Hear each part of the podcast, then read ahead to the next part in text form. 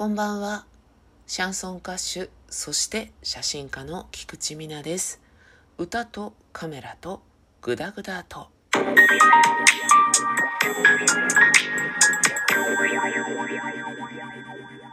タイトルコールがちょっと変でしたよね。グダグダとみたいな感じのイントネーションになってしまってあれれっていう感じでしたけれども今日は音楽の話をしようと思います。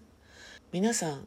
YouTube はいますか？というねいきなり音楽じゃないだろって言われそうですけれども YouTube ご覧になりますかね？私は YouTube しか見ていない。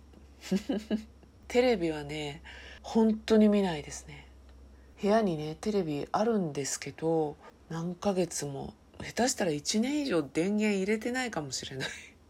今はテレビの画面に YouTube を映して見る人多いじゃないですか。大きな画面で YouTube 見てたりされるんですけど私はそれもなくですねノートパソコンのちっちゃい画面でしかも画面拡大もせずデフォルトの設定のまま見てることが多いんですよね。特に不自由を感じてないのでそれでいいかなと思ってるんですけれども、え、YouTube ばっかり見てる私がですねいくつか好きなチャンネルがあるんですけれどそのうちの一つに「絶望 LINE 校チャンネル」って言ったかな。正式名称忘れてるけど。絶望 LINE 校さんがですねご自身の生活をなかなか個性的なタッチでお届けしているという感じなんですけどご自身の生活をと言ってもですね完全な、えー、ドキュメンタリーではなくご自身のライフスタイルをモチーフにした作品といいますかワードセンスとか口調とか醸し出す世界観とかね。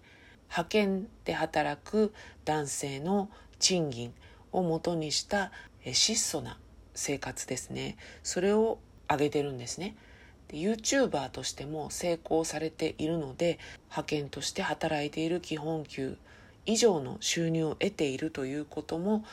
えおっしゃってるんですけどね。で LINE 校さんはですね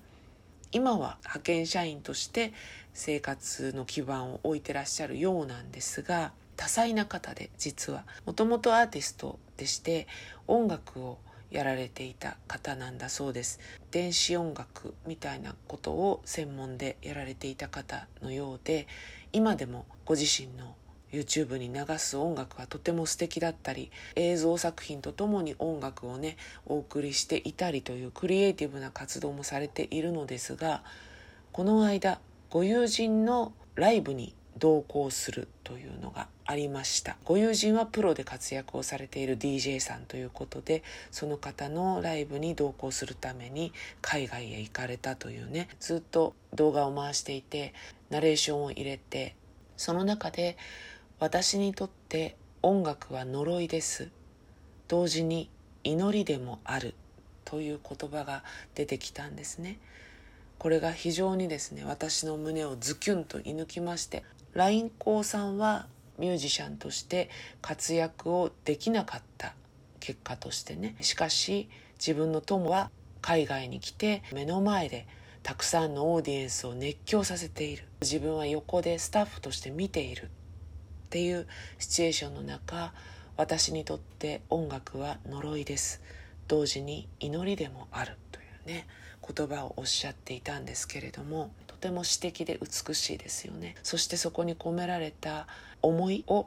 これだけ端的な言葉で表しているというのがとても素敵だなと思いました。やっぱりただものではないんだなという才能を見せつけられましたね。コメント欄を読んでいた時に「音大を出ました」っていう方のコメントがあってですね。で私も音楽家として活躍するという夢を抱いていたけれども夢破れて今は営業職で働いています。LINE 校さんの言葉を聞いた時に不覚にも泣いてしまいました。という書き込みがありました。その方と同じ思いをした方している方っていうのは世の中に5万といるわけですよ。私もその一人なんです。だからその方の気持ちもとてもよく分かりました。私は今シャンソンを歌って活動が一応できている。だからある人から見ると夢叶ってるじゃん。もともとやりたかったことやってるじゃんって思われると思うんですけどシャンソンを見つけるまでの紆余曲折がものすごかったんですね私の場合。シャンソンに出会う前に心を射抜かれた音楽その世界に近づいたけれど私には適性がなかった。自分もなんとなく違うなっていう違和感は持っていたしそのジャンルの人たちからは仲間に入れてもらえなかった。あいじめられたとかじゃないんですよ。ただなんか違うよねっていうのをお互いに感じていて結局ハマれなかった。それで紆余曲折を経てシャンソンに行き着いたわけですけど今はもう何の曇りもなくねシャンソンが私の生きる道って思ってるけどシャンソンは適性があったっていうことなんですね割とね。天職より適職ってたまに言うじゃないですか。そういう感じ。今はもうシャンソンどっぷり。天職もシャンソンだ。適職もシャンソンだって思うけどその前は天職だと思ったジャンルからは君は違うよって言われたんですよね。だからね自分にとって音楽は呪いです。同時に祈りでもあるというね。自分の中にトラウマのようにして残ってる思いはやっぱりあるんですよね。その部分でやっぱり音楽は呪いでありだけどシャンソンに転向してこんなに崇高なものはないと思うんですよ。それはシャンソンがってことじゃなくて自分の声質とか雰囲気を活かせるジャンル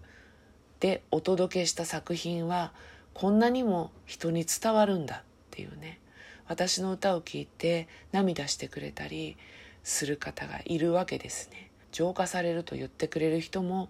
いたわけですね。この道で花を開かせるために今までの運命はあったんだなって思えるんですけどそれまでのねあなたはここじゃないよって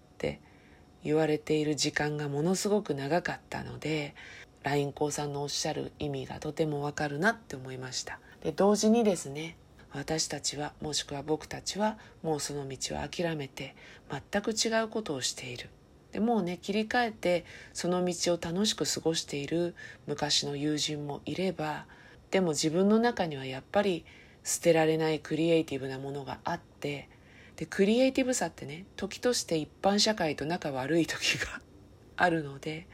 生きづらさをねいくつになっても感じてるっていう友達もいます。音楽とかエンタメってねすごく人のこと楽しませるけれどその陰でそこに至るまでにいろんな人たちがその道を諦めているんだよねっていうところが LINE コーさんの YouTube を見ながらジーンときてしまったのでした。今日はねちょっと真面目な話になっちゃいましたけどでもとってもいい言葉でしょ？私にとって音楽は呪いです。同時に祈りでもある。この言葉をお届けしたくてお話をしてみました。それでは今日はこの辺で。歌とカメラとグダグダと。